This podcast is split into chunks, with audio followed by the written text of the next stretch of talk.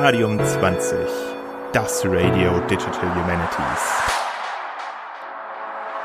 Hallo und herzlich willkommen zu einer weiteren Folge Radium 20. Schön, dass ihr alle wieder dabei seid. Ich bin Jonathan und mit mir dabei ist mein Host-Team Jascha, Lisa und Mareike. Hallo. Hallo. Hi. Wir haben, wie ihr vielleicht in der letzten Folge schon gehört habt, eine neue Staffel für euch in Arbeit. Die neue Staffel unterscheidet sich von der alten oder von den zwei vorherigen strukturell so ein bisschen. Wir haben die gesamte Staffel unter das Oberthema Wissenschaftsmanagement gestellt, mit allen Aspekten, die hier dazugehören. Wir gliedern das Thema also auf in verschiedene Unterthemen, zum Beispiel Wissensmanagement, Wissenschaftskommunikation, Studiengangsmanagement und so weiter und so weiter und beschäftigen uns immer zwei Folgen lang mit einem Aspekt dieses Oberthemas. Die erste Folge davon ist eine kürzere Folge, in der das Thema an einer konkreten Projektvorstellung exemplifiziert werden soll. Das andere ist eine längere Folge, die dann den Monat danach erscheint und in der wir ein längeres Interview führen, in dem äh, das Thema ein bisschen mehr in die Tiefe noch beleuchtet wird. Das Thema dieser und nächster Folge lautet Projektmanagement in den Digital Humanities, was ja auch ein sehr virulentes Thema aktuell ist. Und für dieses Thema haben wir Anna Neubert eingeladen. Hallo Anna, schön, dass du bei uns bist. Hallo, schön, dass ihr mich eingeladen habt. Ich freue mich sehr, hier zu sein. Wir freuen uns auch alle wahnsinnig, dass du da bist und auf das Gespräch, das uns jetzt bevorsteht. Willst du dich für unsere Zuhörerinnen und Zuhörer kurz vorstellen, wer du so bist, was du machst im Moment und vielleicht auch, wie du zu den DH gefunden hast?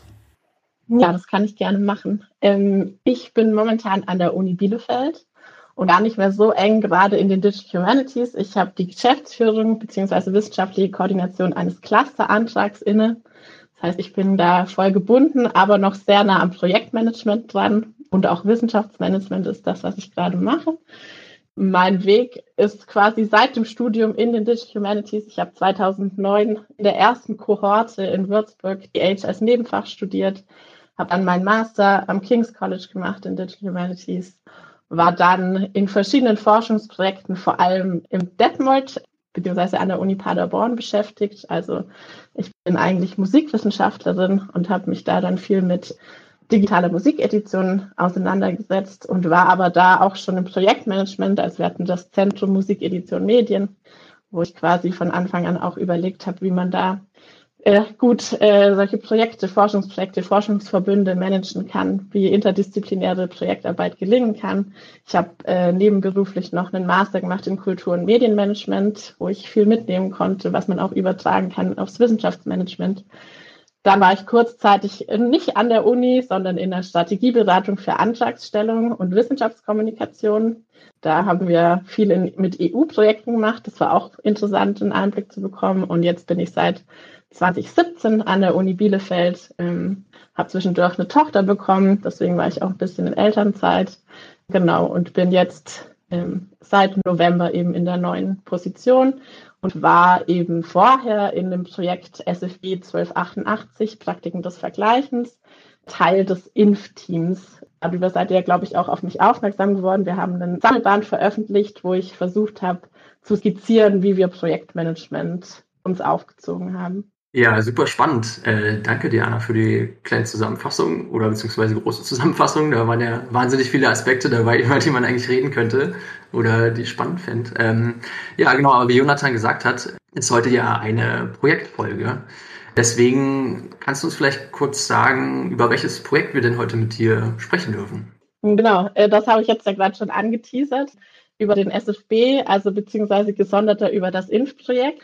Ich weiß nicht, ob jeder oder jede weiß, wie so ein FSFB funktioniert. Das sind viele verschiedene Teilprojekte. Also es sind über 100 Wissenschaftler, die zusammenarbeiten im Verbund. Wir waren über 25 Doktorandinnen, die eben sich organisieren in Teilprojekten. Und es gibt dann eben so Querschnittsprojekte wie zum Beispiel Wissenschaftskommunikation, die sich in Ö, also Öffentlichkeitsarbeit, versammeln oder auch INF, also Infrastruktur und Digital Humanities, die sich quasi ja, so als Querschnitt zu allen Teilprojekten verhalten. Und unsere Aufgabe war quasi innerhalb des großen Verbundes die Digital Humanities in die Breite zu bekommen. Und wie ist das? Du hast das ja vorhin schon gesagt, das Projekt hat das Thema Praktiken des Vergleichens. Was muss man sich darunter vorstellen, wenn man jetzt so aus den Geisteswissenschaften eher darauf schaut? Also welche Disziplinen sind da so mit involviert und welche Fragestellungen werden da beantwortet? Was ist das eigentlich inhaltlich für ein Projekt? Genau, das ist also tatsächlich durch Querschnitt durch viele verschiedene Geisteswissenschaften, also hauptsächlich Geschichte, Literaturwissenschaft, also Deutsche, Englische, Romanistik ist mit dabei, aber wir haben auch RechtswissenschaftlerInnen, die quasi auf der Mikroebene untersuchen, wie funktionieren Vergleiche eigentlich. Also von der Antike bis in die Gegenwart wurden verschiedene Forschungsgegenstände, Untersuchungsgegenstände definiert, wo man eben schaut, wie wird verglichen und wie entsteht durch Vergleichen historischer Wandel. Also ganz aktuelle Beispiele. Junge Frauen äh, sind auf Instagram und gucken sich an, was sind Körperbilder, will ich auch so aussehen, will ich nicht so aussehen. Es hat aber auch schon angefangen in der Antike mit die Kriegsheere vergleichen sich, wer ist stärker, wer ist nicht stärker. Also es ist so, weil man versucht aus verschiedenen Perspektiven zu beleuchten, wie eben Praktiken des Vergleichens dazu beitragen, dass wir zu so einer Gesellschaft kommen, in der wir heute leben und was das dann eben auch für die Zukunftsfähigkeit unserer Gesellschaft bedeutet.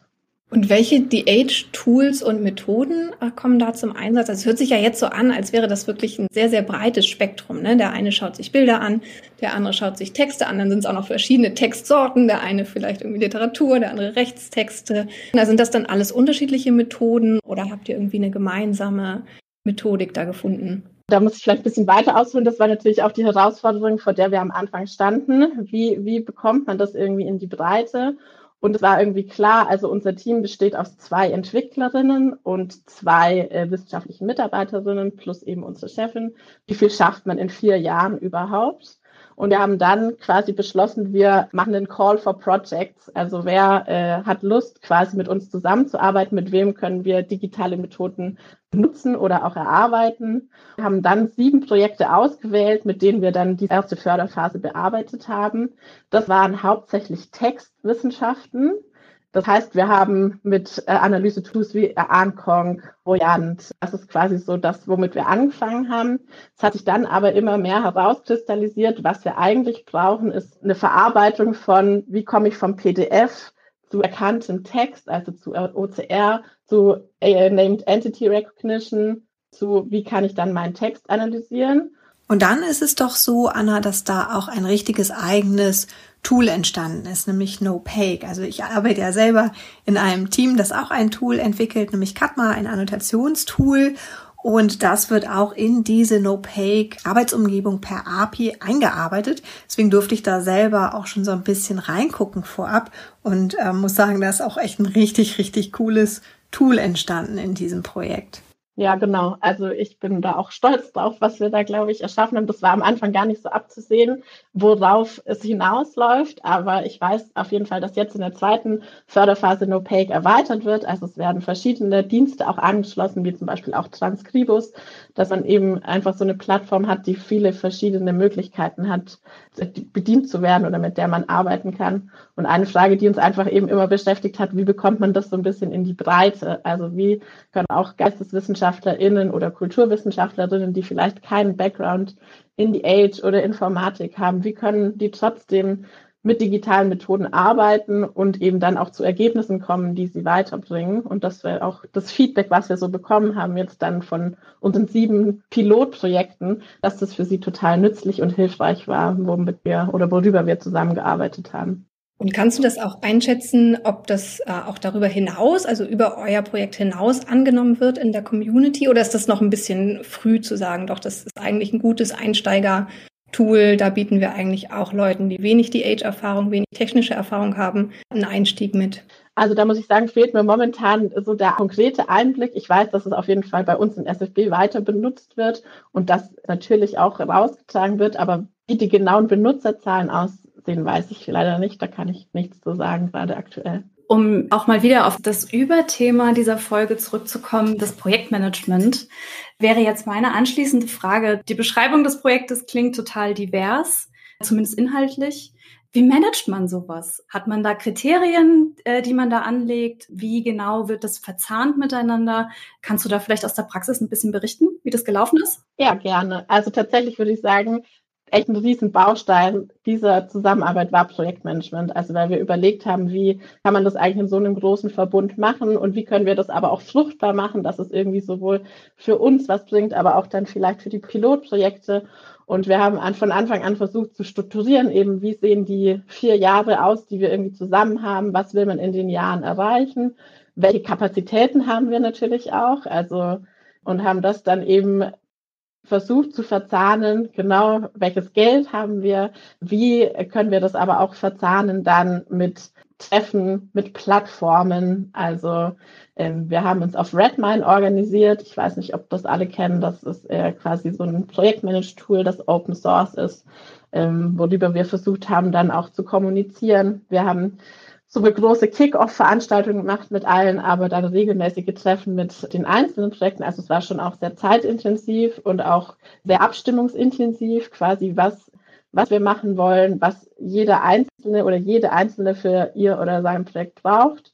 Und genau, aber wir haben uns eben so einen Projektplan gemacht und dann auch definiert, dass eben ein Endziel dieser Sammelband sein soll, also wo wir einfach veröffentlichen wollen, wie wir das gemacht haben und daraufhin gearbeitet und dann natürlich in den einzelnen Pilotprojekten war das ja immer Teil von einem DIS-Projekt oder einem Postdoc-Projekt quasi, die das dann auch für sich wieder weiterverarbeiten konnten. Wie würdest du sagen, ist dann eine gewisse Art des Controllings von der Steuerungsseite aus möglich? Also ich spreche jetzt natürlich aus der privatwirtschaftlichen Perspektive, äh, wo wir eben auch viel mit Controlling machen. Das heißt, was sind unsere Meilensteine? Was müssen wir erreichen? Zu welchen Fristen müssen wir das erreichen? Wie äh, halten wir unsere Budgetierung ein? Sind das Sachen, die wirklich für solche Forschungsprojekte, die ja auch inhaltlich gar nicht so wahnsinnig vergleichbar sind, gibt es da Messlatten, die man da anlegen kann? Oder würdest du jetzt eher sagen, dass es eigentlich nur so, so gewisse Meilensteine gibt, die man erreicht und dann äh, machen aber alle irgendwie so ein bisschen ihr Ding. Ja, ich, ich würde schon sagen, also wir haben auf jeden Fall auch Meilensteine definiert, die aber sehr individualisiert waren. Also ich äh, will immer lieber von Rhythmen sprechen. Also jedes Projekt oder auch jedes Einzelprojekt hat ja einen Rhythmus, wie man arbeitet. Also das ist ja auch, glaube ich, was man auch anerkennen muss, dass Informatiker oder Entwicklerinnen vielleicht einen anderen Rhythmus haben als Geschichtswissenschaftler. Und da haben wir eben geguckt, wie kann man die anpassen, wie können wir quasi zu regelmäßigen Milestones oder Treffen Sachen erarbeitet haben. Und es lief natürlich nicht immer alles perfekt, das kann ich ja auch sagen. Also das ist, glaube ich, auch in jedem Projekt so, dass es auch Verständigungsschwierigkeiten gibt. Aber ich glaube, dieses Bild vom Rhythmus beschreibt ganz gut, wie, an, an was wir uns orientiert haben oder wie wir das gemacht haben. Und deswegen finde ich Controlling in der Wissenschaft auch ein schwieriges Wort, aber ich verstehe total, was du meinst. Ähm, genau, ich glaube, wir haben das eher versucht, immer dann so zu gucken, was haben wir für gemeinsame Treffen, was haben wir für Einzeltreffen, was sind eben die Ziele, die wir benötigen, quasi, um zu einem Erfolg zu kommen und was sind auch die Ziele, die eben die einzelnen Personen benötigen oder verfolgen wollen. Also deswegen bin ich auch irgendwie bei dem Bild von Rhythmen. Ich habe einen Artikel geschrieben, der ist noch im Peer Review, wo es eben genau darum geht, was sind disziplinäre Rhythmen und wie kann man die irgendwie quasi aufeinander bringen, damit interdisziplinäre Arbeit funktioniert. Weil das ist schon was, was wir auch gesehen haben, was sehr herausfordernd ist. Du kannst Projekte planen, so viel du willst. Das müssen halt die Personen auch, also es menschelt halt überall. Das ist ein richtig cooler Denkanstoß, weil ich gerade auch dachte, ich habe das tatsächlich noch nie so gesehen. Und deswegen war das gerade so ein bisschen Augenöffner. Ja, voll. Also ich bin da auf ein Paper gestoßen, quasi auf das ich aufpasse, kommt mehr so aus der Organisationssoziologie und die haben halt äh, so persönliche Rhythmen, Organisationsrhythmen, also wann ist Wintersemester, wann ist Sommersemester, wann sind Tagungen, wann sind Konferenzen, dass wir natürlich alle in so einem Rhythmus leben, die aber halt total unterschiedlich sind, wenn man interdisziplinär zusammenarbeitet. Dann, wenn man halt versucht, zusammenzuarbeiten und das zu planen, finde ich das irgendwie auch spannend. Also ich habe dann die Ebene eröffnet, eben des disziplinären Rhythmus. Was heißt das eigentlich? Also ich würde, meine These ist eben, dass InformatikerInnen viel enger getaktet arbeiten oder viel schneller quasi so ein Daily Business haben als Geisteswissenschaftler, die ja von Monaten bis Jahre sich einem Thema widmen können. Und das halt irgendwie quasi übereinander zu bringen, ist da die Herausforderung auch einfach. Wie managt man so ein diverses Team dann auch? Also da hatte ich äh, das Glück, dass ich durch meine Vorerfahrung und durch eine Chefin, die das gesehen hat und anerkannt hat, ziemlich viel Freiheiten hatte, das machen zu dürfen. Also ich hatte eine Kollegin, mit der ich mir das so aufgeteilt habe, aber so die ganze Vorstrukturierung habe ich übernommen, weil ich da auch Spaß dran habe und ich finde also genau finde das auch wichtig, weil ich das Gefühl habe, gut, gutes Management macht auch bessere Forschungsprojekte, also weil man ja dann auch einfach Freiräume schafft für die Forschenden, sich genau darauf zu verlassen. Und wir haben auch einmal das Feedback bekommen von einer äh, unserer Projekte, äh, einer Doktorandin, die meinte, das ist so schön, bei euch kann man sich einfach verlassen, dass es passt, dass das, was man ankündigt oder das, was angekündigt wird, auch erfüllt wird. Und ich glaube, das ist ja auch alles, womit wir alle konfrontiert sind, dass an der Uni das oft eher schwammig ist. Also, dass man zwar Ankündigungen macht und das Deadline gibt, aber wie wichtig ist die Deadline dann schon? Oder dann muss ich halt in der Nacht nochmal eine Mail schreiben, dass es doch nicht klappt. Und das ist was, was mir irgendwie persönlich wichtig ist und glaube ich auch liegt. Und ich habe einfach die Struktur vorgegeben, in der wir dann arbeiten konnten, weil ich, glaube ich, auch einen guten Überblick hatte quasi oder habe über wie funktionieren die Elch-Projekte und dann auch einen guten Draht zu den EntwicklerInnen, was brauchen die denn jetzt genau? Ich meine, davon sprechen alle immer, die Übersetzungsfunktion oder die Schnittstelle. Und äh, das ist natürlich wichtig für die Sprache, aber ich finde gerade auch für die Projektplanung ist es wichtig, irgendwie zu verstehen, wie funktioniert denn das auf beiden Seiten? Also und wie kann ich das dann planen, dass wir irgendwie zu Ergebnissen kommen? Hast du dich im Vorfeld auch wirklich thematisch und methodisch mit dem Thema äh, Projektmanagement auseinandergesetzt? Es gibt ja super viele Zertifikate, die irgendwie bekannt sind. Prince2, Agiles Management, Scrum oder sonst irgendwas in die Richtung. Hast du da dich in irgendeiner Art und Weise weitergebildet? Hast du das vielleicht noch vor, da so ein Zertifikat zu machen? Wie wichtig sind diese Zertifikate? Was ist so dein, deine Erfahrung damit? Ja, also ich kenne die alle. Ich weiß, dass das auch wichtig ist für die freie Wirtschaft. Also wenn man sich irgendwo als Projektmanager oder Projektmanagerin bewirbt, ist, glaube ich, ganz wichtig, was man sonst gemacht hat. Hauptsache, man hat das Zertifikat, das man aber bezahlen muss. Also das ist ja auch immer sowas, wo ich mal persönlich hinterfragen würde. Ich habe keins der Zertifikate. Wie gesagt, ich habe Kultur- und Medienmanagement studiert und da schon auch viel so über Projektmanagement in Kulturinstitutionen kennengelernt.